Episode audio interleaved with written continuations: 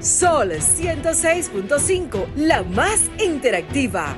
Una emisora RCC Miria. Este programa llega a ustedes gracias a Combustibles Premium Total Excelium.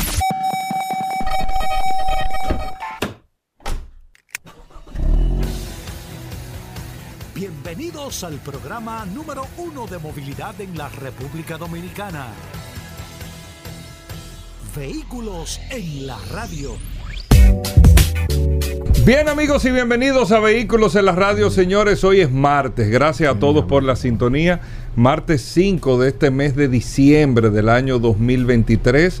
Estamos a ley de 26 días prácticamente para terminar este año 2023 con tantas cosas importantes que sucedieron durante todo este año, pero nosotros estamos aquí en esta primera semana del mes de diciembre compartiendo con ustedes las noticias, las informaciones, todo lo relacionado con el mundo de la movilidad en este espacio Vehículos en la Radio. Siempre después del sol de la mañana, estamos hasta la una de la tarde trayéndole lo mejor de la información del sector de vehículos, que usted lo disfruta porque es un programa diferente, distinto el contenido y usted la verdad que le agrada muchísimo compartir con nosotros aquí en este espacio. Mi nombre es Hugo Vera, es un honor estar también compartiendo con el WhatsApp el 829-630-1990, 829-630-1990, el WhatsApp de vehículos en la radio donde usted tiene eh, toda la oportunidad de compartir e interactuar con nosotros y donde somos ya más de 17 mil personas confirmadas,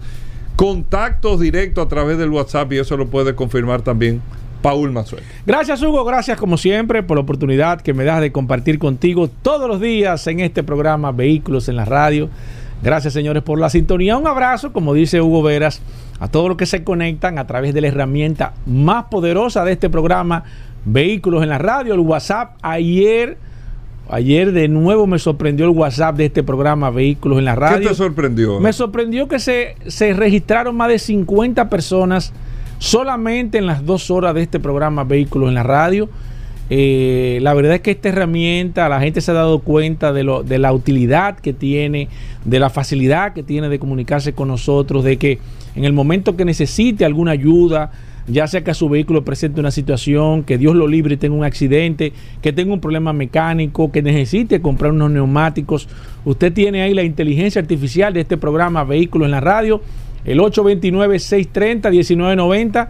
Estamos detrás de las 20 mil personas registradas a través de este WhatsApp Vehículos en la Radio y entendemos que en el próximo año nosotros vamos a lograr ese gran acontecimiento que lo vamos a celebrar por todo lo alto. Así que gracias a todos por la sintonía. Hoy es un martes sumamente interesante, lleno de noticias, informaciones, novedades, curiosidades gastronomía, cine y algo más, Hugo Veras. Bueno, Esto parece una revista, como una revista. mu- muchas nosotros tenemos como un programa picadito Sí, sí, sí, sí, hoy con muchas Esto, noticias. esto como, como, como, como el picadillo. como Sí, la sí, carne, sí, un picadillo. sí, sí, un picadillo, Muy pero bueno. con muchas cosas Con interesantes. pasa, Número pasa, uno. Eh, ya empiezan a salir, muy bueno. Con pasa. Eh, como los pastelitos de, de carne, que, Sí, que sí, carne sí, con pasa. sí, sí, sí, con de arroz carne de re- pero carne remolida. Sí, molida, sí, sí, sí, sí. Me gusta pasa. más que los de queso y que los de pollo. Sí, sí, son muy buenos. Sí, son muy buenos, Tú sabes que tenemos que hacer un ranking aquí de, los de los mejores pastelitos de Navidad, Hugo Veras. ¿Cuáles son los mejores sitios para comer pastelitos? Concho, le Sí, un ranking aquí. Y, y tú sabes qué vamos a hacer. Incluir a los oyentes también, que opinen. ¿Cuáles No, no, son los mejores pastelitos? brindando, ¿eh? Sí. No, no, no, porque puede ser que tú digas, mira, lo de fulano, lo de hacer un ranking, Hugo Vera, porque ahora en diciembre usted tiene que hacer una ruta probando pastelitos. Para mí los mejores pastelitos eran los pastelitos de ahí del Ortega C frente a la Plaza de la Salud, eh, los de ah, los Rafelitos. Rafaelito. Rafaelito, no Rafaelito. Esa no tan- masa ya, es- ya no están ahí. Esa masa Qué pena es- que no, que no, que esa no masa sigan. es Sí, espectacular. muy buena, pero, Pero bueno. pero, tú sabes lo que te- lo, lo- lo de Valerio, Hugo Vera. Muy bueno aquí en la, en la Luis F. Tomén. Sí, Sí, pero, Valerio, pero para bueno. mí eso era lo mejor. Pero bueno, tenemos muchas cosas interesantes en el día de hoy, en este programa número uno. Óyeme, no hay un carro que haya anunciado más su retiro que el Audi TT. El Audi TT yo tengo años escuchándolo, van a Y aquí dejar de creo que hacerlo. vinieron dos o tres. No, dos. El Audi TT. Aquí, No, pues hay yo un no- viaje de no carro de. Aquí hay un viaje de carro. ¿En serio? Ah, pues yo Aquí veo. hay un viaje Mira de que ese carro me gustaba. chulo, que, chulo. Que, que tú sabes quién tenía uno. Sí, sí, sí. No, varias gente. Yo conozco varias gente. Pero del tenía- medio. Sí, sí, sí. Pero va- varias gente del medio. Bueno, no del medio, pero, Pero había una muy varios- una dama. No, Pamela tenía Sí, uno. y le quedaba muy bien ese carro Sí, ahí. sí, sí. Muy bien para su personalidad, jovial, sí, así. sí, pero muchos, hay, hay muchos años escuchando que el Audi TT, bueno, definitivamente el Ese año- carro le pegaría como a Lu García. Un Audi TT de lo nuevo. Luego tenía un Porsche Carrera amarillo, aparísimo. Pero era de ella era apretado. no de ella, vea. Uh, En serio. Y le pega un Porsche así como tan agresivo. ¡Oh! Si tú a Lu García llegando de, ¡Oh! que, de que a un sitio en ese carro, como que te, Claro que como que te intimida tú, Claro que le pega, claro que le pega. Pero bueno, el caso es, el Audi TT en todas sus versiones va a dejar de producirse ya en el año 2024. El R8, el coupé y el convertible, después de tantos años también de anunciado, va a dejar de producirse ahora en el año 2024. Las últimas cuotas que se están haciendo de producción son este año 2023 y principalmente en el R8, que aquí hay varios R8 también, este carro está previsto que pueda ir aumentando su valor.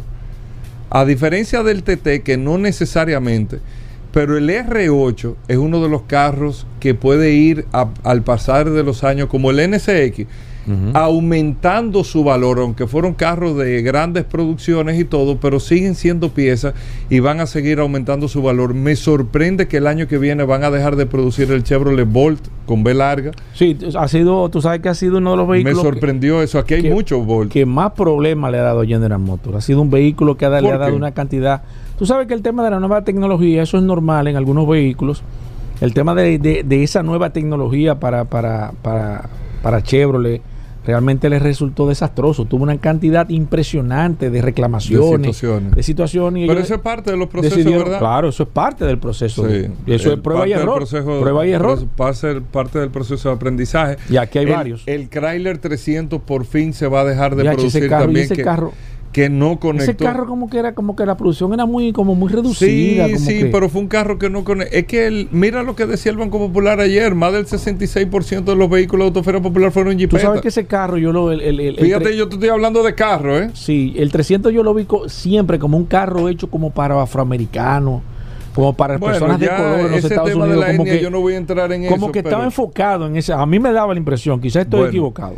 Me sorprende que el Dodge Charger se va a dejar de hacer también el próximo Bueno, que año viene- junto, junto al Challenger. Viene, también. viene, viene eléctrico, ya salieron, Exacto. ya salieron las fotos, era demasiado pero ese carro. Eh, se va a dejar de hacer la Ford Transit, eh, que es muy popular en el tema de los taxis eh, de Nueva York. También se va a dejar de producir. Esa es la mediana. El Kia Rio se anuncia que para el año 2024 se va a estar dejando de hacer también la Jeep, la Cherokee, eh, no la Gran Cherokee, sino la Cherokee también, que empezó con un retorno en el 2014, se va a dejar de hacer ya en el año 2024. O sea, todos estos modelos, amigos oyentes, que le estoy diciendo, eh, son modelos como el Mercedes-Benz, el, el Clase C, el Coupé y el convertible, también se va a dejar de hacer el CLS que es el coupé cuatro puertas de Mercedes-Benz, va a dejar de hacerse también.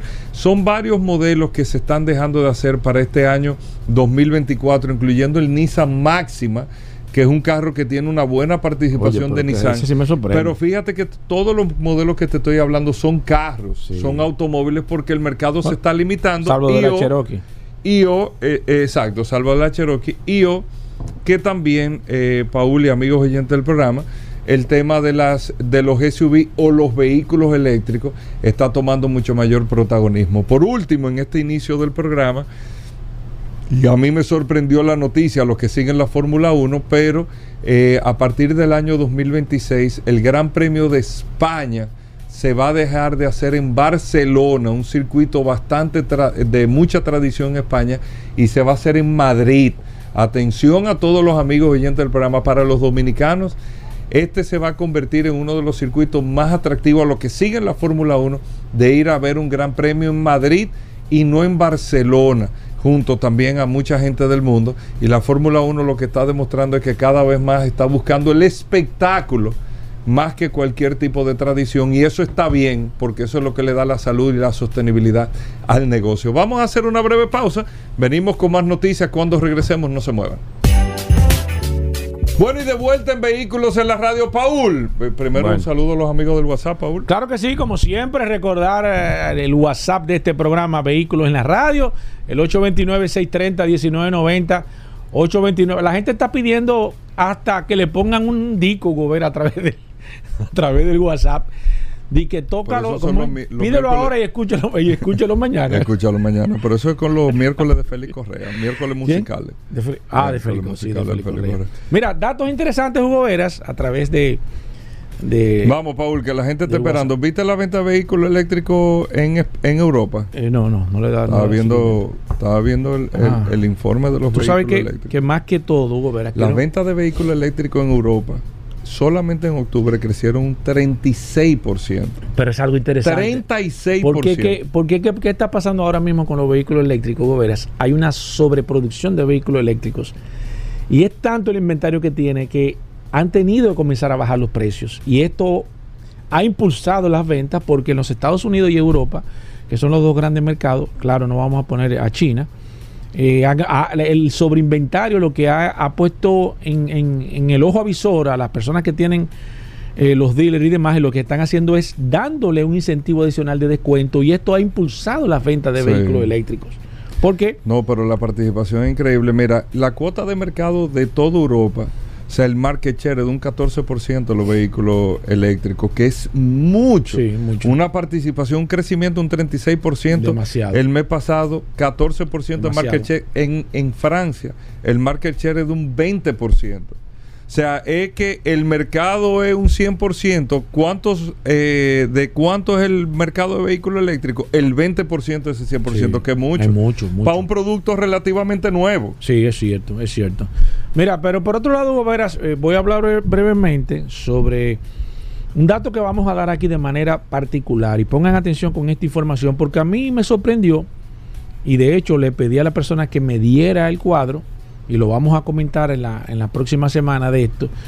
Señores, en la República Dominicana, marcas chinas, y usted no me lo va a creer con el dato que le voy a dar, pero anote lo que es así, porque se lo estamos dando de datos datos confiables en este programa Vehículos en Radio. Hay más de 60 marcas chinas registradas actualmente en la República Dominicana. Estamos hablando de 60 marcas, algunas que no se han lanzado, pero ya están registradas. Y eso da al traste algo sumamente interesante, porque, señores, no sé cuántas marcas de manera particular de vehículos tradicionales hay en la República Dominicana, pero me atrevería yo de manera graciosa o ociosa, si se puede dar en este caso, decir que no llegan a 30 las marcas de vehículos tradicionales a través de, toda la historia de la República Dominicana. Marcas, estoy hablando, ¿eh? no modelos.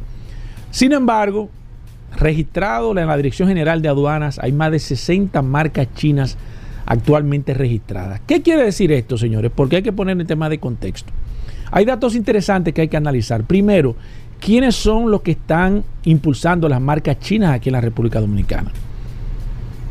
Y eso es un dato sumamente interesante porque eso le va a dar a usted la proyección de lo que va a venir hacia futuro.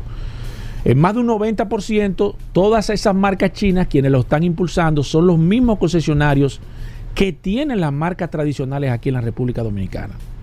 Entonces eso le da más o menos a entender usted que si los mismos que están representando las marcas tradicionales son los que van a impulsar y son los que están registrando las marcas chinas aquí en la República Dominicana, entonces se ve claramente que va a haber un cambio de esquema de marcas aquí en la República Dominicana.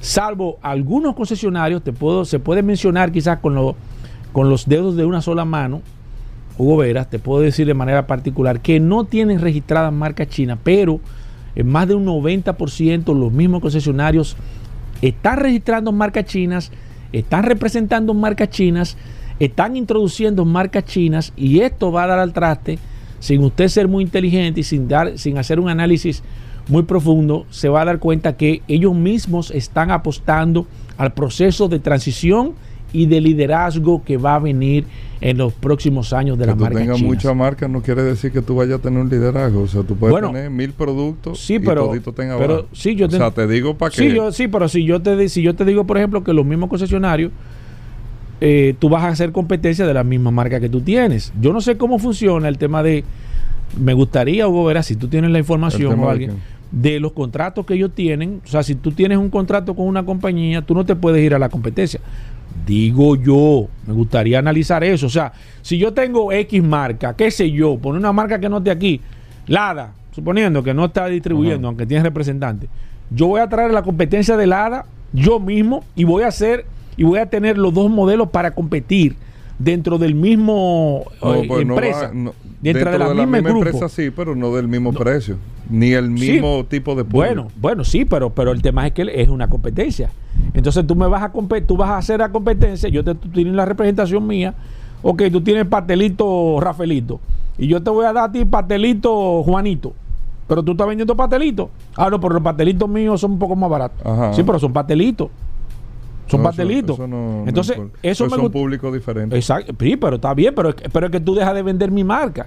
Entonces, a mí me gustaría ver, No, saber. yo me abro al público, yo Sí, me abro a otro público. Por eso te digo, me gustaría saber si ellos, los, Yo entiendo lo que los tú concesionarios, si no tienen eh, algún tipo de restricción, digo No, yo. Las marcas le ponen restricciones. Por ejemplo, tú no puedes tener en dos showrooms, por ejemplo, tú eres una empresa, un grupo automotriz tal, tú tienes dos marcas de lujo, tú tienes código para tenerlo en el. O sea, no pueden no estar puede en el mismo tener en el mismo sitio. Sí, pero tú no lo representarlo tú mismo, aunque tú lo tengas en una esquina uno y en el frente el otro, tú estás haciendo competencia de la misma marca. Entonces, yo entiendo desde mi punto de vista, Pero es yo que si no lo haces tú como empresario, lo va a hacer otro Sí, empresario. no, yo te entiendo. Yo sé que es así como tú dices, pero yo lo que te digo es que yo con mi marca tradicional te digo, no, pero espérate, espérate, Hugo.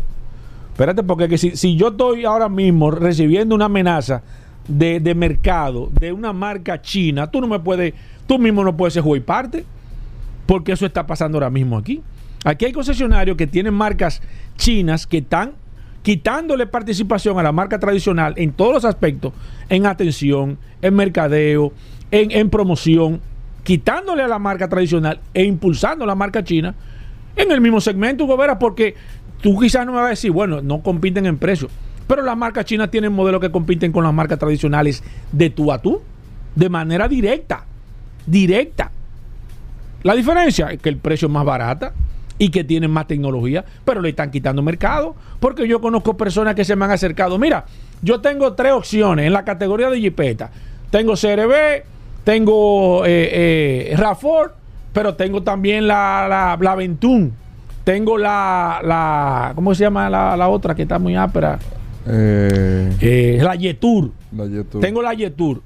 Sí, pero entonces la Yetur me está dando 5 años de garantía, 120 mil kilómetros y me cuesta 3 mil, 4 mil dólares menos. Y con una tecnología mayor, me voy entonces por la Yetur. Entonces tú no estás haciendo competencia, estás haciendo competencia mía. Porque tú me estás quitando la venta de. En, en el segmento que yo estoy, tú me estás quitando un cliente. Paul, Dime, pero lo que tú estás diciendo. Dame un yo entiendo lo que tú estás diciendo. un pero café. ponte tú que Yetur lo tenga otro. No Te la importa. está quitando como Sí, quiera. pero no importa que lo tenga otro. Yo te entiendo Te que lo lo tenga otro. Ahora, ahora yo lo que, lo, que, lo que no me gusta es que puede venir otro a hacer los pastelitos, pero que no sea Hugo. Porque Hugo es el que- especialista es y que, que- yo le he dado que los negocios mi no se ven así. Ah, bueno, pero eso es lo que yo te digo. Entonces, ¿qué va a pasar? Y ahí es que viene el tema. ¿Qué va a pasar, señores? Y con esto concluyo para no irme muy largo, porque tengo varias cosas que tratar, pero lo voy a tratar en esta semana. ¿Qué está dando el mercado, señores? 60 marcas chinas, en su mayoría, más del 90% representados por los mismos concesionarios, lo que te está dando al traste no es que va a venir, es que hay un cambio de paradigma con el tema de las marcas. Señores, eso es algo que usted no lo puede dudar. Así como nosotros hablamos de la realidad hace mucho tiempo de los vehículos eléctricos, que la gente cuando salió Tesla, no, que el vehículo eléctrico, que eso no funciona. Y lo estamos viendo, y estamos viendo lo que está pasando, lo que tú acabas de decir ahora mismo con la venta en Europa de los vehículos eléctricos, así lo estamos haciendo. Señores, China acaba de anunciar ahora mismo, en México se están instalando más de 10 fábricas de marcas chinas. Más de 10 fábricas, San Luis de Potosí, eh, en Monterrey, esa gente está minando los México para fabricar vehículos chinos con la intención de que en un futuro, claro está, y nosotros dimos aquí por qué los, los vehículos chinos no pueden entrar a Estados Unidos eh, de manera particular, pero sí, señores, toda esta zona, Latinoamérica, Centroamérica y el mundo entero, incluyendo Europa, se va a ver afectada y vamos a ver en los próximos años que verdad, de verdad, las marcas chinas están muy agresivas, señores. Aquí en la República Dominicana vamos a ver los números a final de este año, pero les, les aseguro que la realidad y la parte del mercado que le están quitando los chinos a las marcas tradicionales no es un cuento. Bueno, vamos a hacer una breve pausa. Recuerden, hoy vamos a hablar de mecánica, hoy es martes. Vamos a hablar de gas con nuestro amigo de Autotecnigas. Tenemos a Vero, tenemos al Curioso, tenemos más informaciones aquí para ustedes. Así que no se muevan. Gracias a todos por la sintonía. Bien, mis amigos, y seguimos en su programa Vehículos en la Radio. Gracias a todos por la sintonía. Recuerden, recuerden el WhatsApp 829-630-1990. Es la herramienta más poderosa. Ahorita vamos a estar enviando saludos a través del WhatsApp de este programa Vehículos en la Radio. Gracias a todos por la sintonía. Hoy es martes, martes de mecánica, martes de ese fallito, de esa luz encendida en el tablero, de ese sonido que tienen en la goma derecha, en la goma, izquierda, esa situación que se le está presentando a su vehículo. Nosotros en este programa Vehículos en la Radio los ayudamos a resolver la situación junto al maestro de los maestros de la mecánica, Roberto Con, que está aquí como todos los martes en este segmento que se ha convertido en el pilar de los problemas mecánicos de la República Dominicana. Roberto, la bienvenida para ti, para, para Injector Clinic. ¿Cómo va todo, hermano? Gracias, gracias, Paul, gracias, Hugo, y caramba.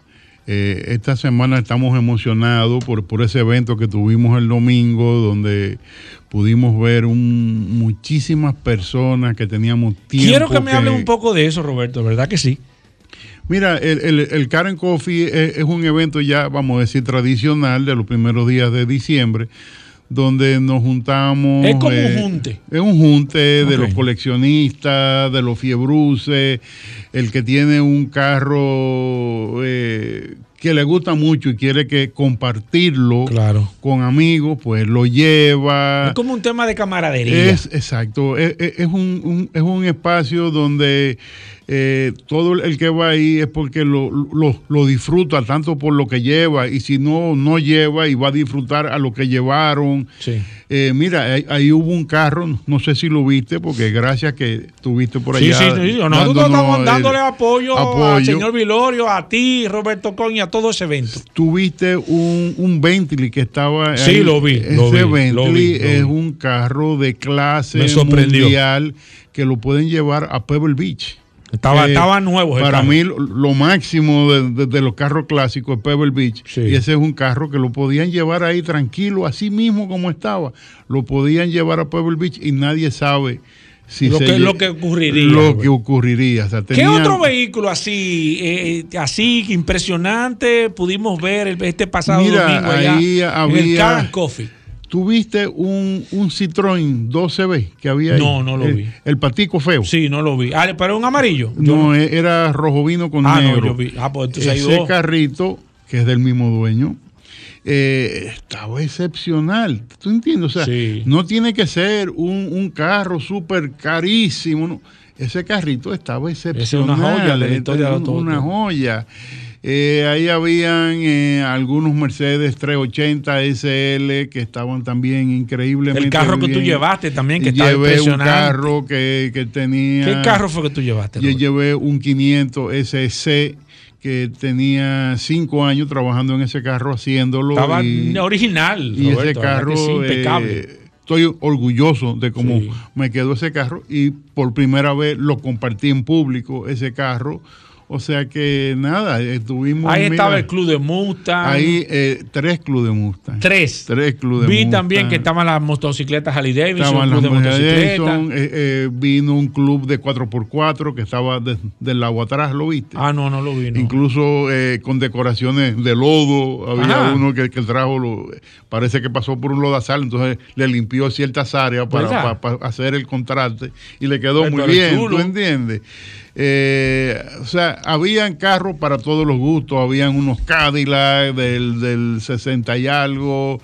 Había de, todo, había Mustang 2023, sí, sí, sí. No, no, no, no, estaba 2024. La verdad que me gustó a mí de manera particular, Roberto, y tengo que serte sincero, y a los organizadores de este evento, que la verdad estuvo espectacular. Felicitar a la gente del Delta Comercial. El evento a ustedes les quedó impresionante. El tema de dar coco de agua gratis con el logo de la Delta Comercial, para mí, mejor idea. Yo me tomé dos cocos porque la Mm, verdad que el momento, la situación estaba para uno tomarse los cocos. La Delta Comercial, de aquí, de parte de este programa Vehículo en la Radio, de Roberto Con y, de, y mía de manera personal, felicitarlos a ustedes porque una mejor idea en ese evento no se pudo dar. Las sillitas que estaban ahí, que uno se podía sentar con El una mesita. había, sí. un lunch ahí Había debajo un de unas matas que de- estaba de Autosama. también. impresionante. Ese era de Autosama, Ese el launch de que había ahí. Autosama, El sí. launch de Autosama, la verdad, impresionante con esa silla. La verdad es que fue un evento sumamente interesante. Creo que para el próximo año se debe de arreglar algunas cosas que nosotros vamos a cooperar contigo, Roberto, para tratar de que el evento realmente luzca de manera como lució en este año y como ha lucido. Y la verdad es que las felicitaciones a todos los organizadores del evento de Caran Coffee. Y nada, Roberto, decir que nos vamos el próximo año. Mira, ahí había un Aston Martin que llegó a, medio show. Llegó a medio show. Eh, Impresionante. pero es un carro nuevo, o sea, un carro creo que año 2000. Yo creo que aquí hay joyas, Eh, joyas en el 2020. tema del, del- y el carro yo no lo había visto y uno casi se queda Sí. sin aire Sí. mirando eh, esa, esa Son joya, joyas, de, son joyas. de- Bueno. de la mecánica. Pero bien, Nada, vamos, a entrar en mecánica 809 después de este brief general que le dimos del Caran Coffee. Vamos a hablar de mecánica. Usted nos puede llamar a través del 809-540-165, 809-540-165, a través de la línea telefónica si tiene preguntas de mecánica o a través del WhatsApp, el 829-630-1990. Mecánica hoy es martes. Aquí está el maestro Roberto Cam. Si usted tiene preguntas de manera puntual, la puede hacer de manera inmediata, como lo está haciendo ahora mismo. Déjame, déjame verificar. Eh, ajá, ok, ok, ok, ok. Perfecto, te voy a contestar en un momento, Roberto. Que dice, di- me dice Roberto aquí que eso fue con el comentario que hice de manera anterior. Pero lo voy a, lo voy a retomar ahorita. Voy con esta, déjame ver. Eh, perfecto, tengo aquí a Franklin eh, Baez que nos escribe, dice, hola Roberto, ¿cómo funcionan de manera específica los abanicos de una RAV4 2004? Si los dos abanicos echan aire, le echan aire al motor, o si uno es para el motor y el otro es para el radiador. Oye, Bueno, excelente pregunta, me imagino que Mira, eso aire... Primero, digo, al motor no se le echa aire, se le echan aire a los radiadores. O sea, se sopla aire para, para que cruce a través del radiador porque Oh. haga la función. Tanto Es para ra- que enfríe el agua de radiador. eh, fríe el agua, enfría el aceite de la transmisión, enfría el condensador del aire acondicionado.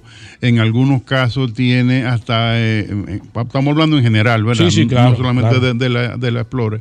Eh, algunos carros tienen hasta eh, un, un enfriador del aceite de- del hidráulico. También se enfría ahí. O sea, todo lo que se vaya a enfriar, los abanicos están para eso. Cuando no es suficiente el aire que, que le entre porque vaya en carretera a 60, 70 kilómetros por hora, entonces los abanicos entran, como se llaman, abanicos auxiliares, a hacer el, el- el trabajo para caso que de- mantener la, la temperatura. Perfecto, voy con esta. Buenas. Ah, un segundito, señor. Espérese, que tenemos que ponernos los. los excúsenos, señor. Ah, se cayó esa. Voy con esta. Voy con la próxima. Buenas, que no teníamos los audífonos. La costumbre. Buenas. Sí, Hola. buena. Sí, adelante, maestro. Hablamos de mecánica.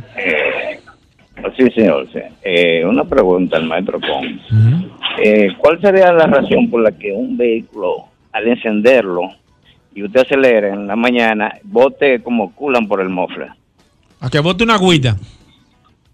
No, no, no, porque yo sé lo que un vapor de agüita, vapor, no, no, un, un, un caño de De culan De del, con- del culan. Bueno, mire, por el mofle, sí, señor. ahí hay, ahí hay una Yo avería. nunca había escuchado eso. hay una avería en, en lo que es junta entre motor y culata. Ahí hay, Pero eso es delicado, Roberto. ahí hay un problema grande y debería eh, tomar cartas en el asunto, como dice. Muy grave, Roberto. Muy grave, sí. Voy con esta, buenas. Mecánica 809-540-165. También el WhatsApp, el 829-630-1990. Voy con el WhatsApp. Juan Esteban dice aquí, un Kia 2013, maestro. eh, le repararon el motor y sin el aire se apaga. Anterior se apagaba si le quitaban el termostato y se arregló un poco. Tengo casi seis meses con ese problema. ¿Qué puede estar pasando, maestro? Eh, mira, el, la garganta eléctrica, el throttle, como se le dice, no está funcionando como debe de, de funcionar. Hay que programarla. Hay que programar el trote. Claro. Voy con esta, buenas. Sí, buena, ¿cómo estamos? Bien, Bien. señor, aquí está el maestro Roberto Kahn. Mm, bueno, un saludo para el maestro, para Hugo, para usted. Aunque Gracias. yo quiero hablar, yo quiero hablar de, de- del coffee car. De Karen Coffee. Del Karen Coffee. No, pero haga el comentario. Mire, excelente evento.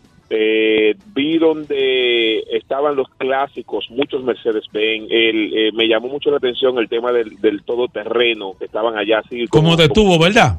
Como decía el maestro, sí, sí. eh, hubieron una, una camioneta, una jipeta llena de lodo. Sí. Eh, sol- solamente eh, también vi muchos Mustang, eh, mi hijo estaba emocionado. Solamente me faltó faltó algo porque hicieron como una competencia, una pequeña competencia de aceleración, muy muy buena. Lo único que, que, que falta es que hay que buscar un espacio un poquito más grande, que sea un poquito más largo. Óigame, mucho, eh, eh, tiene toda la razón. Gracias por su llamada. Voy con esta. Mecánica hoy martes con el maestro Roberto Con. Buenas. Muy buenas, eh, muy buenas. Eh, primero felicitarles por el tremendo programa que están haciendo, la primera vez que llamo, Gracias, señor. y los felicito. Gracias. así mucho éxito en el camino. Mi pregunta es la siguiente. Yo tengo una camioneta L200, una Mitsubishi L200 2001. Se la compré a mi padre hace más de 10 años. Sí. Mi pregunta es la siguiente. Me han dicho que eh, a ese tipo de vehículos eh, se le cambia el aceite de la transmisión. ¿Es cierto eso? Que a los vehículos se le puede cambiar el aceite de la transmisión cada X tiempo. ¿Es automática, señor? Automática, sí. Maestro, eh, Bueno. escúchenos por la radio, señor. Eh, 2001, ese es un, un tema un poquito escabroso. eh, eh, difícil. Le voy a decir algo. Si la transmisión está bien y está funcionando, no le ponga la mano. Lo que está funcionando no, Sí, se, no, no le sé. ponga la mano, porque si es del 2001, estamos hablando que tiene 22 años y no le han hecho un solo mantenimiento, entonces este no es el momento de hacerlo.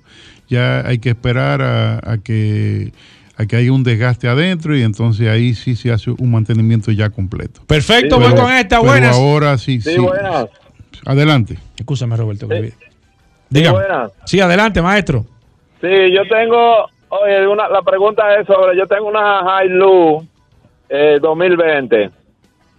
Le, yo le estoy dando su mantenimiento en la casa, toda- en la casa todavía en la Delta. Sí. Y la última vez que, que fui a chequearla, me quedó como con que cuando freno hay una, un, un temblequito, un pequeño tembleque en la palanca de los frenos. ¿Qué es eso? Mire, ¿y por qué usted no se devolvió de nuevo si, si, si le quedó así, señor? Porque ese vehículo es nuevo. Y está en garantía. Bueno, eh, yo realmente lo vine como a tomar en cuenta después que ya estaba lejos. Sí, no, no, Sí, pero sí. vaya, vaya ya. Nosotros le recomendamos lo siguiente: ese vehículo nuevo, no le conviene a usted ponerse a inventar Hello. con ese vehículo. ¿Me escucha? Ajá. Vaya, Sí, sí, vaya al taller de nuevo y explíquele eso que ellos le van a resolver esa situación. Esa es la recomendación que nosotros le damos. No comience a inventar en la calle con un vehículo que esté en garantía, vehículo nuevo. Buenas. Buenas. Sí, Y Paul, adelante, maestro. Qué programazo el día de hoy. Ay, señor. Gracias por, por- por- Excelente y sin desperdicio. Que Dios lo siga bendiciendo y que este 2024 sea todavía mucho mejor. Amén, hermano. Amén. Wow. y Igual para usted. Me la gocé. ¿Cuándo vuelve otra vez Carancofi? ¿Cuándo vuelve el Caran Coffee? Bueno, es una vez al año. A fin, de, eh, el- a fin del, del, del 24, Del en los 24. primeros días de diciembre. Que esperamos estar todos juntos. esperamos estar todos aquí. Buenas, se cayó esa la próxima. Mecánica. Hoy es martes, el maestro Roberto Con. Buenas. Sí, yo tengo una Nissan Frontier 2021 Sí.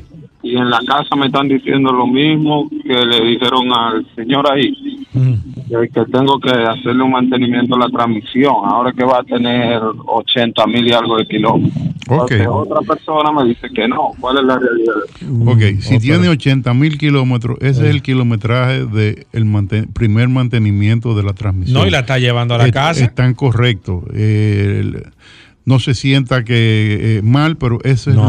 lo, lo correcto, lo que le están eh, indica- Recomendando. recomendando, indicando. Eso es lo que tienen que hacer y es el momento de hacerlo. Perfecto. Buenas. A veces uno se lleva Sí, de, lo que andan a pie. Adelante, maestro. Bueno, buenos días. Eh, muchas gracias por el, por, el, por el bien social que usted está haciendo, maestro. Gracias. Eh, Adelante. eh, mire, yo tengo una, yo adquirí, compré una Tucson 2006 de 6 pistones, el motor de 6. Sí. Pero cuando yo la acelero, ella tiene fuerza, muy mucha fuerza, pero cuando la acelero en calle ya para un trayecto del de Domingo al Cibao, veo que como que se me ahoga cuando le, le meto el, el, el traje. Como que pide como más, como... Ok. Eh, ¿Alguna bueno, pregunta, Roberto, le quiere hacer al señor? Que está eh, todavía. ¿Qué kilometraje tiene? No, tiene 133 mil millas, ya, ya Ok. es vieja, ya. No, ok, No, ese vehículo está entero todavía. Lo que habría que ver es cómo está el mantenimiento, si tiene alguna luz prendida, algún check engine, si tiene alguna memoria. Eh, puede ser que tenga los catalizadores sucios, pero le hubiera prendido la luz ya. Hay que ver si tiene los catalizadores montados. O sea, eh, eh, Necesita un chequeo profundo. eh, hay, exacto. Hay que ver el, el mantenimiento, filtros, cómo andan, los inyectores, si están sucios. O sea, hay que, hay que hacerle. Hay que echarle un ojo. Hay que darle un cariño. Voy con esta. Buenas. Se cayó esa, la próxima. Buenas. Sí, buenos días. Adelante. Yo tengo un Toyota Corolla 2016 y cuando le doy a prender en la mañana prende muy bien. Y luego cuando le doy a prender de nuevo, que le doy una vuelta o algo, dura mucho para prender. Le cambié la batería del housing y me sigue haciendo lo mismo. ¿Qué podría hacer? No se me vaya, señor. No se Bueno, habría que ver en, Una ese- pregunta, en- Roberto, en el momento en que usted está prendiéndolo en, ya diríamos, caliente, eh, cómo está la, la presión de gasolina, si, eh, si no tiene el enriquecimiento de encendido, o sea, hay que, hay que mirar algunas cositas. Hay que ver cómo están las bujías, eh, hay, que, hay que mirarlo, ¿te entiendes? O sea, Voy con esta. Buenas. Adelante, maestro. un aporte con respecto al cambio del aceite de la transmisión. El cuerpo humano tiene colesterol malo, colesterol y colesterol bueno. En la transmisión pasa algo. Cuando una transmisión como ese, que no llega mil kilómetros, se le cambia el aceite y se lleva un mantenimiento cerrado. Si ya voló, si trae mantenimiento y tiene 200 mil kilómetros, no se le puede cambiar porque la transmisión va creando como un pequeño lodito que viene ser un colesterol bueno, que lo cambian el aceite se limpia y a veces una semana la transmisión se queda que se daña. Cuando no se cambia el aceite de la transmisión, muchos kilómetros, no se debe cambiar. Óigame, excelente, excelente explicación. Gracias por el aporte, Roberto. Siempre tienes tu ayudante ahí. No te puedes quejar. muy Mira, correcto. eh, ¿Qué voy pasa? con. que, que no puedo dar tanto, Pero tanto- ponte aquí, ponte aquí. tanto detalle, ¿te entiendes? Pero eso es correcto. Yo lo que le digo es que no conviene hacerlo. Exacto, exacto, exacto. Es cierto, pero, pero, pero, pero aceptada la sugerencia. Lo que pasa es que a veces el maestro, y evidentemente como tenemos tantas preguntas para poder agilizar, eh, no se va a, la- ese dato, pero es aceptado. Voy aquí, Tomás Montero nos dice, maestro con. Tomás está preguntando que si allá eh, resuelven con una Range Rover, que si tú trabajas y si no trabajas, si le puedes recomendar, él te va a llamar a ti para que le recomiende un, taller de Nada, Range Rover. Que nos llam- llame para ver qué es lo que tiene su Range Rover y de ahí decidimos. Que te cómo- llame en la cómo tarde. podemos resolver. Perfecto. Julio Rodríguez, voy con un- dos más. Julio Rodríguez nos dice aquí, hola, una pregunta para el maestro Com, la manguerita que sale de una válvula PCB. Se aplasta cuando el vehículo está encendido. ¿Por qué? Se aplasta. Mira, eh, ninguna manguerita debería aplastarse. De, que de, la, de, la, de la PCB. Sí, eh, si se está estrangulando, que sería la palabra correcta, entonces puede ser que la PCB esté trancada. Hay que ver qué está pasando ahí. Perfecto. Eh, Mira, eh, Romy me dice, Romy, envíame tu apellido, que no tengo tu apellido. Me dice, mi Corolla 2013 amaneció con la marcha muy alta. ¿Qué estará pasando, maestro? Eh, tiene que ver si después que calienta baja. Recordar, Roberto, que este segmento llega gracias a Petronas, Petronas, el aceite de suma calidad, lo que usamos en Injector Clean. Richard Villar. Nos dice, ¿qué me puede decir de un Audi A6 del 2008? Motor 1.8 No. eh, de 6 cilindros. Quiero 2.8. comprarme uno. Mira, es un carro, eh, un supercarro, hay que ver que esté en condiciones porque es bastante complicado, con muchos sistemas y que todo esté funcionando. Perfecto, sigo aquí. Juan eh, Mota dice, hola maestro Con, ¿a qué se debe que mi vehículo se tarda un poco para arrancar con el cambio puesto? Solo lo hace cuando está frío. Transmisión automática, transmisión mecánica. Me- eh, automática. Bueno, hay, hay un, está rebalando la transmisión, lo más seguro, hay- están patinando, hay que ver si el nivel del aceite está correcto o si no necesita entonces un mantenimiento de transmisión. Profundo. Maestro, la gente que se quiera poner en contacto, que quiera hacer una cita. En Injector Clinic, Avenida San Martín 300 y nuestro teléfono de contacto donde pueden agendar su cita 829-342-5821. Gracias, Roberto. Vamos a hacer una pausa, señores. Todavía, mire, viene Vero. Vamos a hablar con Carlos Lara, el gaseoso GLP Gas Natural. Eh, tenemos eh, unos- un contenido impresionante. Vamos con los saludos del WhatsApp. Todavía queda mucho, pero mucho contenido en este programa. Vehículos en la radio, así que no se muevan de ahí. Yo mantengo mi trineo siempre en condiciones porque escucho los buenos consejos de vehículos en la radio. Solo así puedo volar en mi trineo. ¡Feliz Navidad! ¡Feliz Navidad para todos! Vehículos en la radio con Hugo Veras. Llegamos al momento de las noticias en Vehículos en la Radio. Nuestra colaboradora Vero está con nosotros. Vero, bienvenida al programa. Nuestra asistencia artificial de inteligencia fuerte eh, de Vehículos en la Radio. Vero, bienvenida. ¿Cómo va todo? Hola muchachos, ¿cómo están? Hoy es martes. Yo soy Vero, y ahora vas a escuchar las últimas de las últimas noticias de este apasionante mundo de los vehículos. Hoy, en las noticias, Jeep dejará de vender uno de sus populares vehículos en Estados Unidos y Canadá. Condenado a prisión un mecánico de vehículos por usar mal un aceite.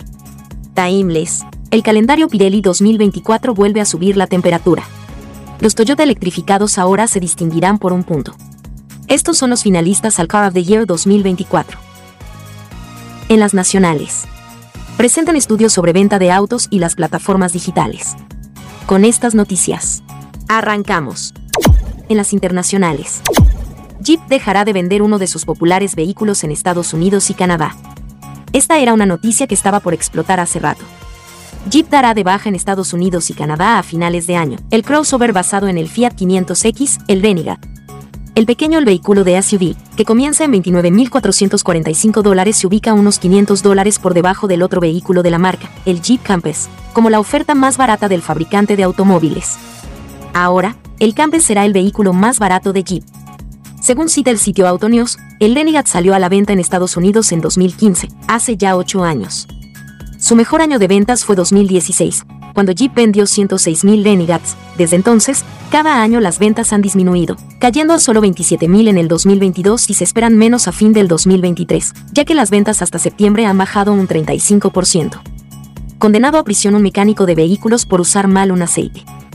Según detalla la sentencia, el propietario del taller usó desde julio de 2013 una marca de lubricantes, Wens, de forma fraudulenta, al menos hasta el segundo semestre de 2014, en el nombre del taller, razón social, productos a la venta, publicidad en la web y rótulo del establecimiento.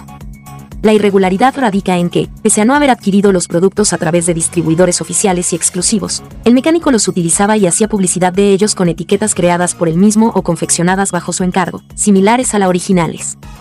El hombre actuó de esta forma durante meses, hasta que vendió el taller a otras personas, dos hombres y dos mujeres, que han sido absueltas porque no está acreditado que conocieran el origen ilícito de los productos y del uso de los distintivos. De hecho, intentaron conseguir el registro de la marca, que por otro lado no ha realizado ninguna reclamación, aunque la audiencia estima un perjuicio por daño industrial superior a los 150 mil dólares. Timeless, el calendario Pirelli 2024 vuelve a subir la temperatura. Los superhéroes no habitan únicamente en los cómics o la ficción audiovisual. También existen en el mundo real donde son miles, permanecen ocultos, pero igualmente transforman su entorno próximo y lejano gracias a su ejemplo. Y con esa actitud, trascienden las limitaciones que a todos nos impone el tiempo. A grandes rasgos esa es la premisa de Timeless, la obra del reconocido artista ganés Prince Jassy que sirve de marco al nuevo calendario Pirelli 2024. Su trabajo, tan plástico como inspirador, marca con un inequívoco carácter social la 50 edición de este calendario que lleva décadas siendo un objeto de colección muy deseado. los Toyota electrificados ahora se distinguirán por un punto. Desde 2009, Toyota ha utilizado un halo azul dentro de su logo en vehículos equipados con sistemas de propulsión híbridos. Aquellos más detallistas se habrán dado cuenta de que en uno de sus últimos lanzamientos, la nueva generación del Camry, este símbolo no aparece y eso que se trata de un vehículo exclusivamente híbrido. ¿Qué sucede entonces? Bueno, una mirada a la parte trasera de la berlina nos da una pista. En lugar de reflejos azules dentro de la insignia de Toyota, el Camry tiene un punto azul en el maletero junto a las letras HV, que significa vehículo eléctrico híbrido. En una publicación de Twitter, Toyota reveló que el nuevo círculo pretende simbolizar su compromiso con la felicidad de las personas que viven en la Tierra y su deseo de transmitirla a la próxima generación. Los primeros modelos en dar a conocer el nuevo símbolo serán los Camry, el Crown y el híbrido más famoso del fabricante de automóviles, el Prius.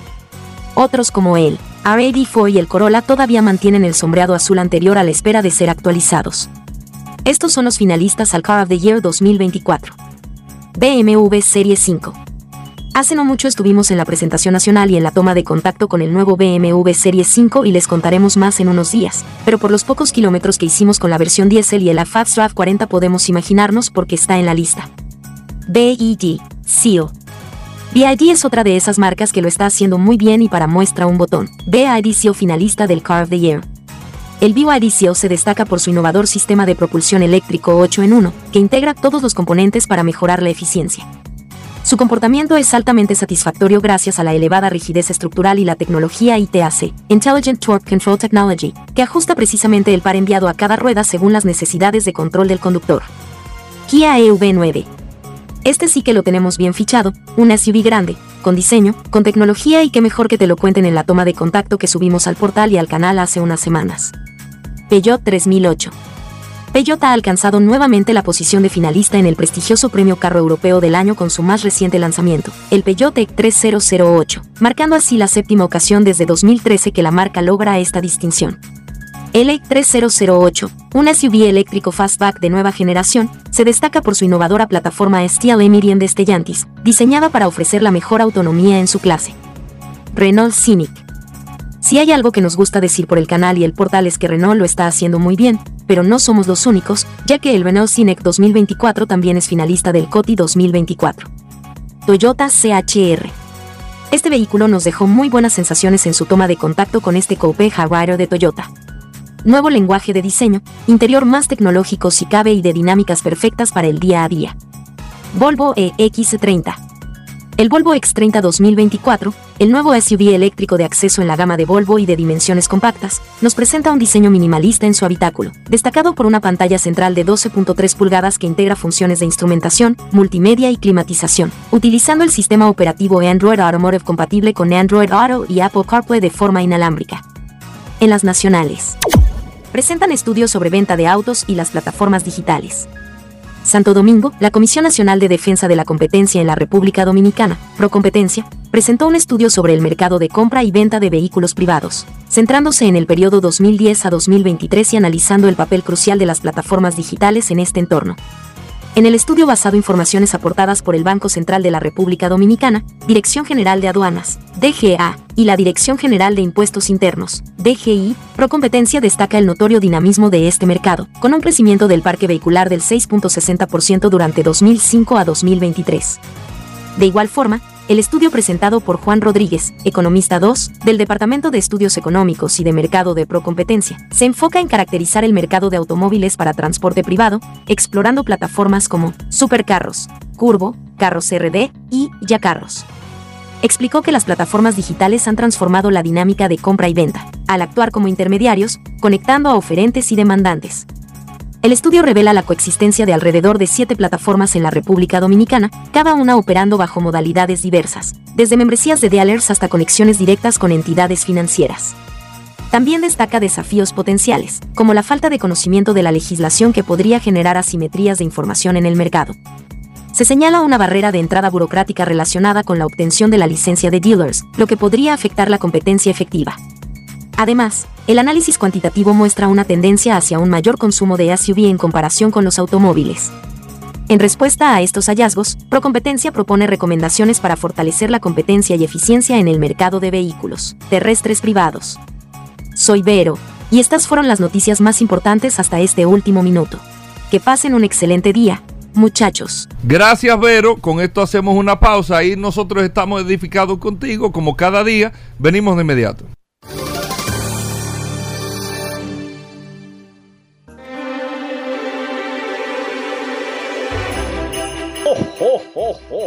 Oh! ¡Feliz Navidad para todos los oyentes de Vehículos en la Radio! Con Hugo Veras. ¡Feliz Navidad! ¡Oh, oh, oh, oh, oh, oh! ¡Oh, oh, oh, oh, oh!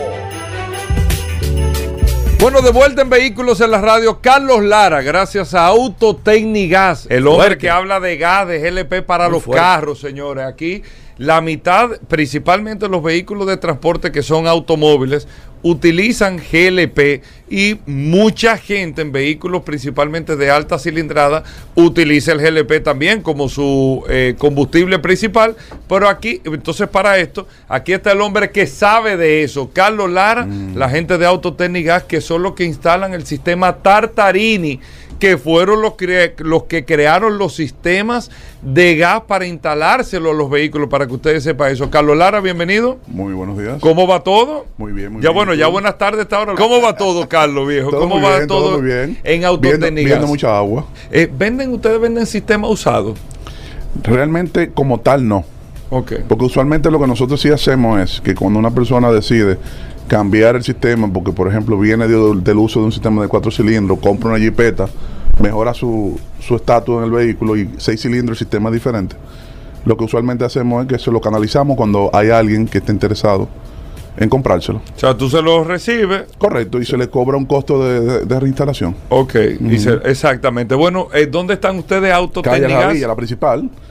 La atrás de Leche Rica, tu gente todavía. Sí, sí, sí, sí. Ah, yo sigo insistiendo que el señor Bolache tiene que escuchar este programa. No lo escucha, él lo escucha. Él lo escucha, amigo mío. Ya ha dado la orden, lo que pasa es que no se ha cumplido. No se ha cumplido, bueno, pues tiene que darle seguimiento a ese Chocorrica versión original. Sí.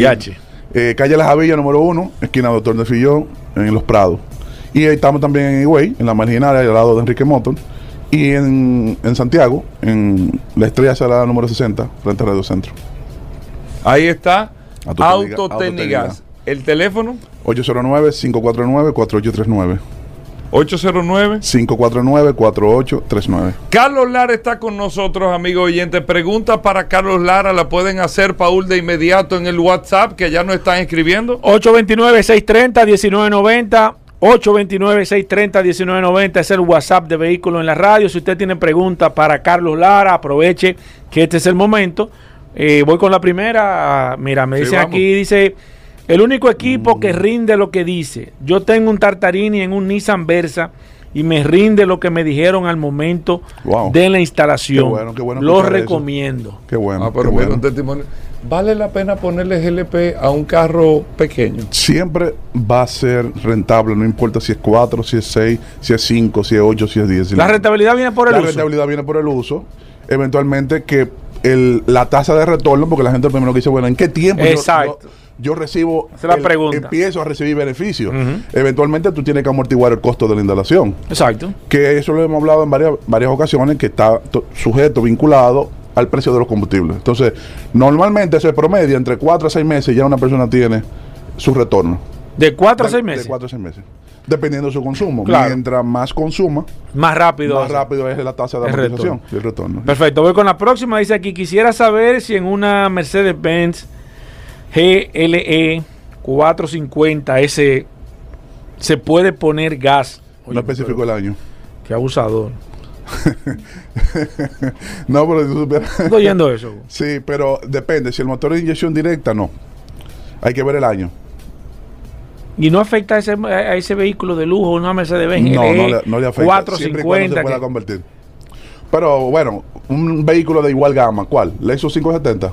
Aquí lo que más es Lexus 570 No, no, utilizando GLP. No, no, no, no. no. Claro, te sorprendería del Sí, número. voy con la próxima. Vamos, vamos a cambiar el tema. Mira, me preguntan aquí, una Chevrolet Silverado 2021, ¿se le puede poner eh, gas? No, inyección directa. No, No se le puede poner. no.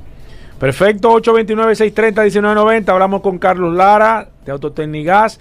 Dice la próxima, ¿se le puede poner gas a una Mercedes-Benz? A un Mercedes-Benz C300 2017 con turbo cargado. No, inyección directa. No por el turbo, sino porque es inyección directa. El, el Mercedes-Benz el, C- el 2017. Ujú, ujú. ¿Desde qué año viene Mercedes con la inyección? 2012, 2013 ya empezaron. No se le puede poner. Perfecto. Eh, dice, saludo. ¿Cuál es la diferencia de eficiencia en gas de inyección y, y en el convertidor? No, es convencional. Ah, bueno, El parece que, sistema convencional. ah, ok, parece que parece que el corrector lo. de- déjame hacer una breve introducción. Por favor. Los sistemas convencionales no trabajan con electrónica. O sea, no dosifican la inyección basado en un vehículo fuel injection. Sino que lo que tú haces es controlar manualmente un flujo de un gas, como le, le dicen, le, le prendiste la estufa a los, los- Ajá, los es. carros públicos. Porque usan una hornilla en admisión. ¿Mm? Acuérdate que para tú tener una combustión interna, tú necesitas aire, combustible y chispa. Exacto. Entonces, ¿por dónde viene? Por el múltiple de admisión. Entonces, todo lo que es el, el, el- el- luego del filtro purificador de aire entre el throttle y se instala un, un mezclador de manera mecánica, vamos a decirlo, o manual, lo digo de esa manera. Y el mecánico o el instalador hace la instalación de una manera con ajuste manual. O sea, de donde, donde le dé más o menos el fijo, tiempo y hago ahí. RPM fijo. Ok. Ah, a sube, mil. sube, sube a 3000 RPM. Exacto. Uh, a calibre. uh, que en los momentos de antaño, cuando uno lo hacía, nosotros teníamos analizadores de gases, lo que le llaman AFR, que te decía que cuántas partículas tú tenías de aire con relación al combustible para tú darle el ajuste correcto. Exacto, para que tuviera una mezcla. ¿Cuál es el problema? ¿Cuál es el problema del sistema convencional? Primero se inventó para vehículos de carburado. No son para vehículos fuel injection. Lo segundo es que al Por eso era que olían tanto antes. Correcto. que y tú te dabas cuenta cuando el carro Sí, tenía que gato, te dabas cuenta. Ajá. El mercaptano que se le agrega artificialmente al GLP porque en su estado natural no, no tiene olor, ¿eh? Igual que el gas natural. Sí, exacto. Sí, pero el gas natural también, para uso vehicular, tiene que tener el mismo producto, el mercaptano, que se le agrega por tantas part- partículas por millón en la terminal. Ahora bien, un, un tema de norma, ¿qué pasa con el sistema convencional? Al tú no tener una precisión de la cantidad de combustible a lo largo de todo el rango de RPM del motor, Exacto. tú pierdes mucha potencia. O por deficiencia o por exceso. Bien, porque los dos son malos. La gente Exacto. entiende que más es más. Me digo, más es mejor, es más, pero no necesariamente. Porque si tú le pones más combustible en un momento dado donde él no lo necesita, entonces hay una combustión incompleta. Exacto. Y eso te causa detonaciones, te causa daño del motor, daño de los catalizadores, del convertidor catalítico del vehículo. Que respondiendo a, a tu inquietud de que por qué olían mucho, bueno, Ajá. la mayoría de esos vehículos o le quitaban los convertidores catalíticos, Ok. porque acuérdate que el convertidor catalítico entra con el sistema fuel injection y el sistema fuel injection empieza a masificarse a partir de los años 80, mediados de los años 80. Entonces, cuando tú tienes una mezcla deficiente, eso te daña el convertidor catalítico también. Y por eso lo terminan cambiando, o quitando, eliminando. Que aquí se debería de, de- de regular esa, esa, esa Carlos, práctica. una pregunta. Ah, bueno, Pero termina, ya termina, para sí. terminar, entonces el sistema Fuel Injection sí maneja por sensor de presión, por pulso de inyección, copiando la estrategia de inyección de gasolina, te mantiene siempre y cuando el que haga la instalación, la conversión, sepa lo que está haciendo, cómo calibrar, como tú ni un carro racing. Ok. Tú creas un mapa de calibración a cada vehículo que tú instalas. Entonces, tú garantizas que dentro de todo el rango de RPM, tú estás inyectando la cantidad adecuada de combustible. Y eso te da más eficiencia, mejor rendimiento, prácticamente no cero pérdida de potencia, más o menos un 3%, Y, sí- y aceleración. Ok, una cosa, Carlos. ¿Es verdad que el gas natural es el combustible menos contaminante? Cuando tú lo comparas con el GLP, basándonos en el CO2, que vamos a decir que... Basándonos en la gasolina y, y o el diésel. Sí, es más... Es más Partiendo de la gasolina o el diésel, ¿qué, ¿en qué sí, proporción? produce, produce alrededor de un 10% menos CO2 que el, que el GLP. Aproximado, promedio, dependiendo de la mezcla. O sea, eh, eh, ¿qué se puede decir comparando el gas natural con la gasolina? Te lo digo porque vi unos autobuses que son a gas natural que dice cero emisiones. No, eso es mentira. Todo motor. Oye, oye, todo motor. Así, así no, pero- pásale no, la no, mano. Porque ni huele, la No guagua No, funciona y ni pásale la huele. mano. No, oye, no importa que No lo diga así. Si tú le pones un analizador de gases, ¿eh? tiene que tener obligatoriamente eh, monóxido de carbono, dióxido de carbono, eh, hidrocarburo, partículas de hidrocarburo, tiene que tener partículas de oxígeno. Pero que son tener- pocas, son pocas. No, menos, pero tiene todo lo que es un, motor, escúchame bien, Sí. todo lo que es un motor de explosión interna tiene efecto contaminante. Todos. Todos. No te saques eso. El único, bueno, pero el eso es único vehículo- compresión, no es de explosión. Bueno, es lo mismo. Oh, pero- claro que sí, el gas natural hace una combustión igualita dentro del cilindro. Igualita que el GLP, igualita que la gasolina, igualito que en el caso eh, que no es el ¿Dónde fue que tuviste ese autobús? Que por ¿Fue fuera de aquí? el diésel. ¿Eh? Eso fue fuera de aquí. Que No, no, no, no, no, aquí, No, pero no. te digo ¿Aquí? porque- No, cero emisión eléctrico. bueno, decían 100% O hidrógeno, verde. Sea comprimido, hidrógeno Y comprimido. si es hidrógeno- 100% verde, yo leí mal. No, 100% tampoco. No, no importa.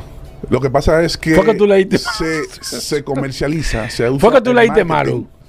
Indudablemente de que es menos contaminante. Ok. Ahora, con relación a la gasolina, respondiendo a con, tu con, pregunta, con relación gas natural versus gasolina en contaminación. anda con 20-25% menos CO2.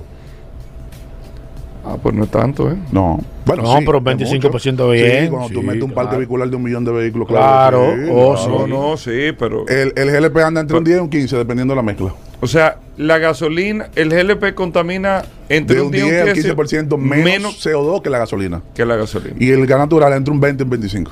Ya está bien. Ahora, Bueno, ¿qué, qué cambia ese 20-25? La proporción metano-etano. En el caso del GLP, propano-butano. Sigo con la próxima. Aquí dice que ¿qué me costaría instalar un sistema de gas a mi Sorrento y si, y si tienen financiamiento. Oye, pero bien. Sí, sí. ¿Tú no habías dado ese dato? Sí, sí, es cierto. Qué bueno que traes esa pregunta. Sí. Eh, sí, nosotros tenemos financiamiento con el Banco Santa Cruz y Banco Promérica. Te financian desde 6 meses hasta 36 meses sin ningún problema, con o sin intereses. Claro, los planes varían dependiendo eh, el tiempo que tú piensas tomar. Eh, en cuanto a la Sorrento, no especificó cuántos cilindros, hay una de 4 y una de 6.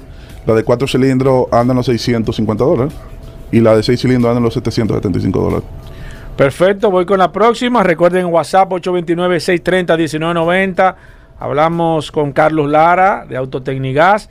Si tienen preguntas, la pueden hacer en estos momentos. Dice esta buenas, ¿a partir de cuántos cc o pistones hay que usar dos Convertidores. convertidores? Oye, pero el oyente tan fuerte. Sí, tan fuerte. Mira, tú sabes que aquí hay una práctica y, y lamentablemente eso tengo que decirlo eh, dentro de lo que son los colegas que están en el sector, que por captar al cliente eh, y ofertarle el equipo de una manera más económica, eh, caen en la práctica de, de ponerle un solo convertidor cuando el vehículo demanda dos.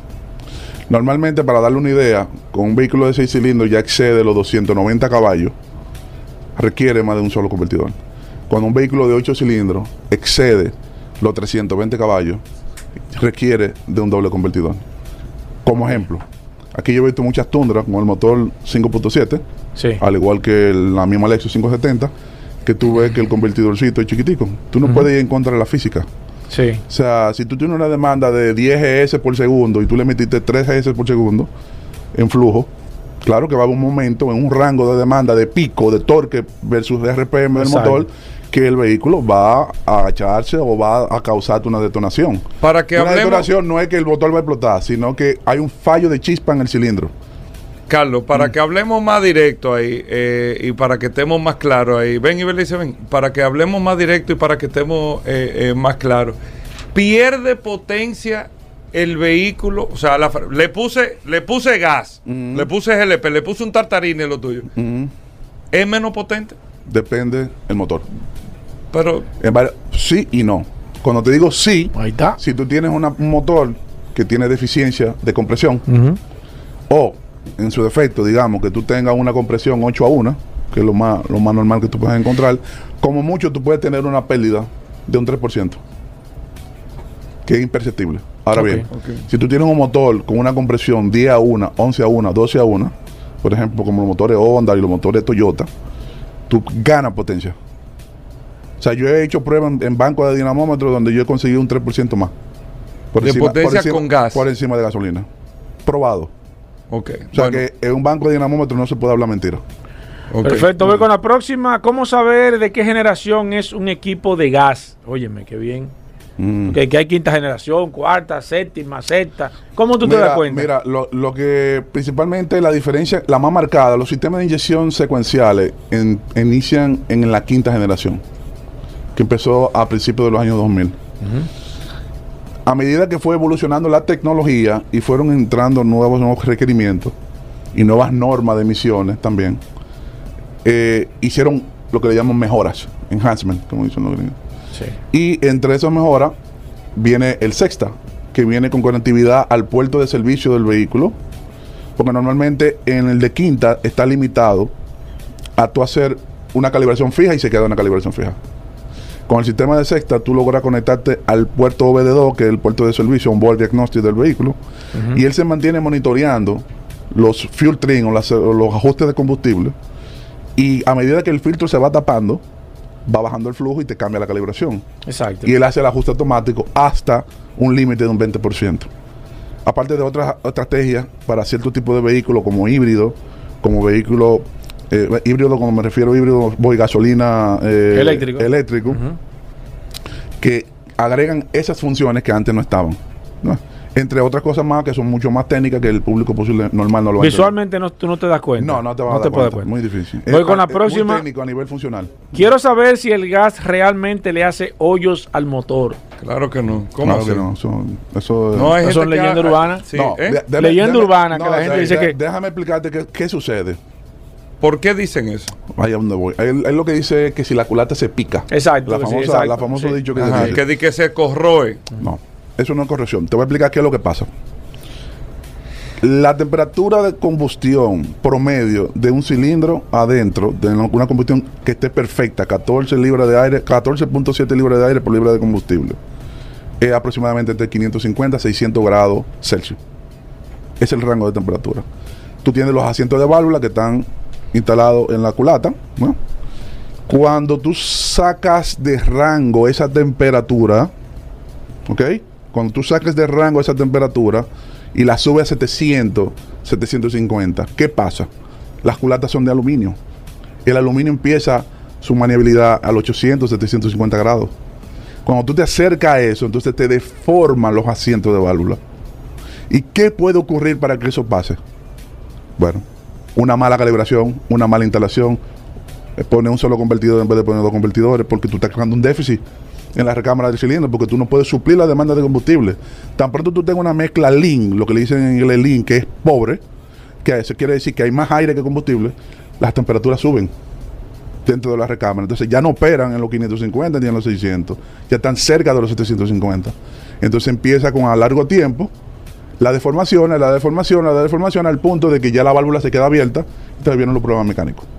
Pero eso normalmente está Eso ocurre si hay una mala instalación, un mal procedimiento. un- una mala instalación, una mala calibración, una un mal alcance del equipo instalado, porque no solamente que se instaló físicamente bien, es que si tú le pusiste a un motor de 325 caballos, un convertidor que nada más te va a dar 250, va a haber problemas. Sí, claro. Hay haber deficiencia. pro- Hay deficiencia. Pero meramente por la composición del GLP, eso no ocurre. Voy con la próxima. Dice aquí es factible GLP en una Toyota Highlander 2015 de 6 cilindros. Sí, señor. ¿Cómo aumento el rendimiento de gas de un Hyundai G20? Mm. ¿Cuáles son los trucos, Carlos? ah, hay te poco- ríes. Ahí, ¿eh? ahí hay poco que hacer. No hay forma. Te voy a explicar, lo hemos dicho en varias ocasiones. Sí, pero hay que repetirlo. ¿Por No, primero porque normalmente ellos te dicen, bueno, mira, cuando yo lo compré me daba Exacto. 30 y- 35 kilómetros por galón, te dicen. Y ahora me está dando 22. Coño. Dice, pero, y esa escala de diferencia. Oye, es que, es que esos vehículos vienen con 300 mil kilómetros, viejo. O sea, ellos agarran, le dan, vienen con 300 mil, te le bajan el kilometraje. Suerte que eres tú que lo estás diciendo. Oye, yo lo no, dije una no, vez. no, Te no, caen. Era que yo estaba con y entonces tema. cuando le meten 100 mil más, ya el motor está... Se resiente. eh, eh, La hay- última. hay- La hay última. un desgaste. Recuerden, señores, Sí. que cuando tú tienes desgaste en las anillas, el motor pierde compresión. No, pero tú mismo. Tú Eh, corrías igual cuando tenías 20 no, años. o sea, tú hacías yo- lo mismo. tú no haces estaba lo mismo. de los Dímelo, 20 Ya hay un desgaste bien. Ayer personalmente en el chequeo, de los 20 mil kilómetros. Sí. Y cuando yo llegue a los 100, yo no puedo pretender estar igual 20 mil. Claro. Voy con la próxima. Dice, si dejo el equipo de gas vacío y ando en gasolina todo el tiempo, ¿eso puede afectar el sistema de gas? No, para nada. No se daña. No. Ok, vamos con la Pero hay que, próxima. hay que- No, no, no afecta. Porque al final el GLP es uno de los pocos combustibles que no se degrada. Tú puedes echarle GLP a un tanque y dura 100 años el tanque. Y, si tú vas a Y los 100 dejarlo años- igual vacío, el equipo no 100 se daña. está- a los 100 años está, está el Ni combustible. el celosenoide, nada de eso. No, no. Voy con la otra, Bueno, hablamos. eventualmente, como todo, hasta las gomas nuevas tienen Sí, una fecha de vencimiento. exacto, de vencimiento. O sea, hay un punto donde puede haber un, un deterioro, un desgaste de los materiales, de los conectores, del, del selenoide, del plástico. Ok, perfecto. Pero Dice, como, como combustible, o sea, y como promedio de utilizarse un mes, tres meses, un año, no, no va a afectar en nada. Perfecto, sigo aquí, dice buenas, eh, eh, eh, pero entiendo que a veces eh, me ha pasado que el tanque de gas de mi casa se condensa y como que no permite o no me lo que permite el famo- tener es lo un que buen rendimiento lo- del equipo y también de los tanques residenciables. Ah, quisiera los tanques residenciales de, de- se le da mantenimiento a los equipos de gas. Bueno, lo primero es que lo, vamos a separarlo, porque ahí sea, hay dos preguntas. hay dos preguntas en una. Exacto. Si nos vamos a la parte doméstica, doméstica perdón, o residencial, eh, si, si un tanque suda, es porque la demanda es mayor que la que él puede suplir. ¿En serio? Sí, se condensa. O sea, están demandando eh, eh, hay más hay más demanda que lo que él le Más que- demanda de gas. de, de gas, de- del flujo. ¿Y Hay- cómo o sea, se resuelve eso entonces? Bueno, lo que pasa es que eso habría que hacer un análisis de qué tipo de regulador él tiene instalado en la línea, Ok. Qué es la aplicación final, qué demanda de BTU por hora está, consumiendo. Entonces eso se hace un diseño y entonces se pone, mira, se pone un regulador de mayor capacidad, donde te restringe un poquito la, la succión y te aumenta la salida. O sea, hay un sinnúmero de, de aspectos técnicos que yo le recomendaría a él que contacte a la, a la empresa o a la compañía que hizo la instalación para que haga una evaluación. Perfecto. Dice aquí otro amigo oyente a través del 829-630-1990. Hablamos con Carlos Lara de Atotenigas. Dice, ¿a qué se debe que los vehículos explosionan al chocar usando gas? ¿Es mala instalación o que los equipos están Bueno, dañados? no explosiona. Sí, yo no. No. Ahí, ahí donde vamos. ¿Qué sucede? Recuerden que siempre hemos hablado en, todo lo- en la mayoría de los programas el tema del 80%. ¿Ok? Del 80% Del de la 80 capacidad del, Del tanque. tanque. O sea, cuando... O sea, si un tanque coge 100 galones, solamente coge, se llena de haber 80. 80. 80. Ok. Entonces, asumiendo eso, ¿no? O si es de 20, 16. Exacto. Entonces, ¿qué pasa con eso? Esa recámara, acuérdense que el gas dentro del tanque es líquido, aunque su estado natural es gaseoso, pero dentro del tanque a bajo presión es líquido. Entonces, esa, esa recámara de 20% que se deja por margen de seguridad es para que cuando haya un impacto. Si está equipado correctamente con una válvula de alivio, esa válvula abre repentinamente en milisegundos para compensar la presión interna que se genera Exacto. tras recibir un impacto. Del golpe. O sea, digamos que tú tienes 100 PSI, recibiste un impacto, tú tienes el 20% de recámara. Exacto. Moment- in- instantáneamente tú vas a tener un incremento de presión. Sí, sí, porque, Dos o tres veces la se, se presión. está, se está comprimiendo. Dos o tres veces la presión de trabajo, 100%. Ponte tú que esté en 300 PSI. Automáticamente esa válvula abre en milisegundos. ¿eh? Y tan pronto abre, ya descarga gas en estado de vapor. Ahora, si el tanque está lleno hasta arriba, al 100, 95%, No tiene forma de cómo. no hay forma de evacuar esa, esa, esa presión que se está ejerciendo producto del impacto. Entonces viene la ruptura del tanque. No es que el tanque explota por fuego, sino que lo que detona el fuego el contacto eventualmente post choque, que vea un problema eléctrico, una, una línea rota, una chispa de la batería frontal. O sea, el- se necesita un punto de ignición. Puede haber una implosión por parte del tanque porque va a romper por la parte más débil, que va a ser la soldadura. Si no tiene cómo evacuar la presión interna que se está generando tres veces superior cuando recibe el impacto. Ahora, si el tanque tiene su válvula ¿m? de alivio, ¿no? de, de- de descarga, y el tanque está dentro del 80-85% máximo, no debe haber ningún tipo de accidente. Perfecto, voy con la próxima. Dice este amigo oyente: ¿Me explica tengo, bien? tengo un Excelente. Excelente. Bien. Tengo un Y yo que Yevente no sé de eso. ¿Qué cantidad de gas coge por cada punto? ¿Y cuántos kilómetros debería de dar? Yo estimo un galón y medio. ¿Cuál sería la realidad? ¿Qué vehículo? Un G20. Un, Qué bueno que tú traes esa pregunta. Interesante. no, no, yo no, el amigo. Eventual- Yo no- eventualmente. Yo no, Eh, yo mira, no su- de eso. mira, mira qué sucede. Y lo voy a traer a colisión en paralelo. Ayer me llama un audio oyente del programa. Me dice, mira, yo te he escuchado, eh, qui- quise, me tomé el atrevimiento y dije, bueno, no hay problema, estamos para eso. Tengo un, un N20 y me está dando muy poco kilometraje por galón. Y viene con el sistema de gas. Y digo, bueno, la primera pregunta que le hago, ¿qué kilometraje tiene ese motor? No, porque me está dando 14, 13 kilómetros por Yo me lo encuentro bajito, pero dame el kilometraje. 850 mil kilómetros. ¿En serio? O sea, y yo le dije, Y eso que tú estás contando 850 mil kilómetros. La realidad, Pero la realidad es que cuando te vendían ese carro le bajan la mitad de la milla, el kilometraje. No, el carro tenía 500 mil. 500 mil. O sea que ese carro fácilmente tiene 1.300.000 kilómetros. Fácilmente. Y está todavía andando. Entonces le digo, mira, realmente. Salen buenos. Indudablemente. Indudablemente. Eh, yo le hice la observación. Dije, mira, lo primero que tú debes de hacer es ir donde un mecánico calificado. Medí la compresión. Medir compresión. Exacto. Si la compresión está mala, ya tú sabes que o tú en camisa para volverte estándar con cilindro estándar o simplemente pone anilla 20, 30 más 40 dependiendo cuál sea el desgaste que Pero tenga. por eso él- Claro que sí. Ya. Porque eventualmente cuando tú tienes una baja compresión por cilindro, tú pierdes potencia. Cuando tú pierdes potencia, para tú hacer la misma capacidad de esfuerzo, necesitas más combustible. ¿Cuánto se supone? Bueno, es que eso es. es- eso La, es- el promedio anda 18 20 kilómetros por galón. De, de- de un Y20. De un Y20, Y20 y N20. Perfecto. Sigo aquí. Tengo, oye, una cantidad impresionante. Me nos escribe aquí Alejandro. Dice: Tengo una Suzuki Gran Vitara. Tiene sistema de gas. Le pregunto: ¿Por qué cuando aplico el freno de golpe, el indicador del gas se cae y suena un pito y se pone duro? Se pone duro. ¿Qué parte? No, no, No, queda dice claro. que parece no. que él, él- él aplica el freno de golpe. O sea que entonces él dice que el, el Lo- indicador lo de gas se, lo- lo se me cae.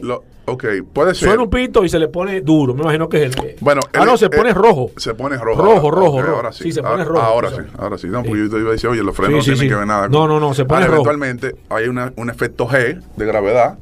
Y recuerda que hablamos que el, el GLP dentro del tanque Ah, es líquido. Y eso tiene un flotador. Exacto. Entonces, dependiendo de la marca y dependiendo del tipo de flotador y la graduación que tenga, es normal que si está en un punto X ya cerca de hacer un cambio, cualquier fluctuación del líquido puede eventualmente hacerle cambio brusco. Es normal. Exacto. Sigo aquí, dice, eh, costo para una Durango 2014 para co- convertirla a gas.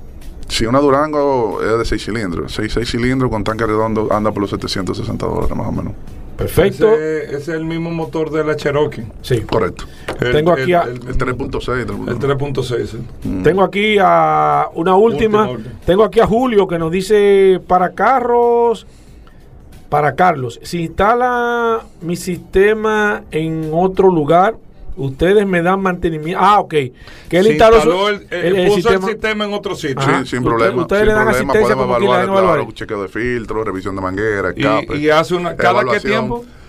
Promedio tres meses. Cada tres meses un mantenimiento. Promedio. ¿Qué tiempo dura el mantenimiento? Depende. No, primero se hace una preevaluación. Yo tengo una cantidad de Y- ¿Pero qué y- tiempo? Promedio, media hora, 45 Media hora. Llamen a Carlos Viejo. Oye, Carlos, Lara, 809. Carlos Lara da su celular aquí, Ey, yo no- directo. ¿en serio? Sin miedo. Escríbale en WhatsApp. déjame anotar. Autotecnigas, anótenlo ahí. Calle La Javilla, número uno, detrás de Leche Rica. Ahí entrando, la de Filló, en donde está Teleantilla, la de Filló. Y en la primera esquina a la izquierda, no a la derecha, ahí está Autotecnigas. ¿Cuál es el celular de ustedes?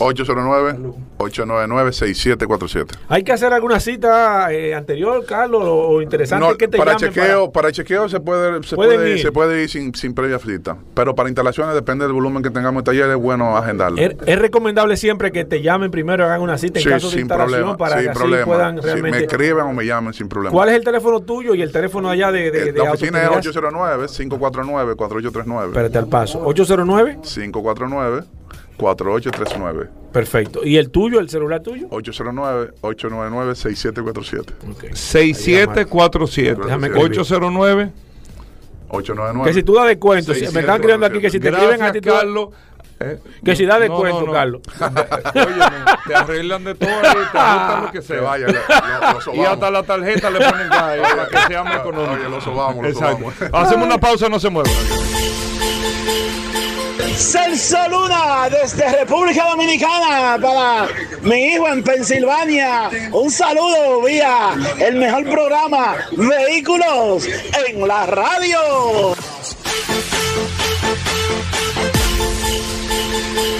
Felicidades, mis queridos amigos que desde el principio han estado ahí informándonos y bien informándonos. Les deseo una feliz Navidad para ustedes todos, todos, todos en cabina, Hugo, Paul y todo le puedo decir que saldrá bien. Un abrazo. Hola, saludos. Les deseo una feliz Navidad para todos en este nuevo año que nos traigan salud, bendiciones para todos.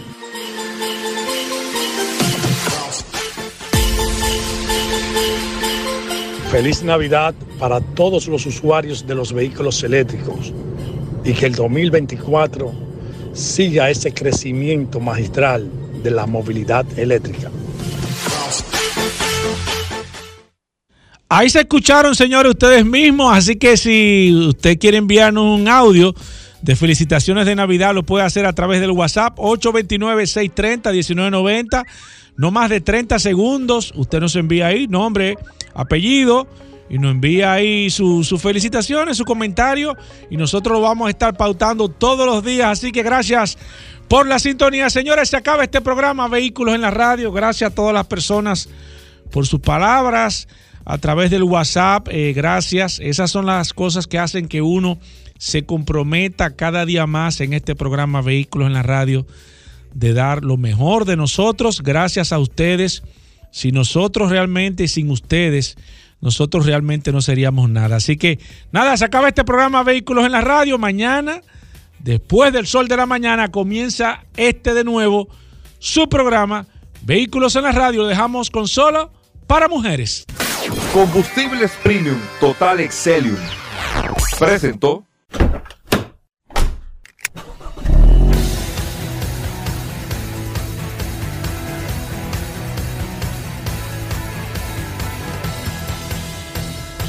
Vehículos en la radio.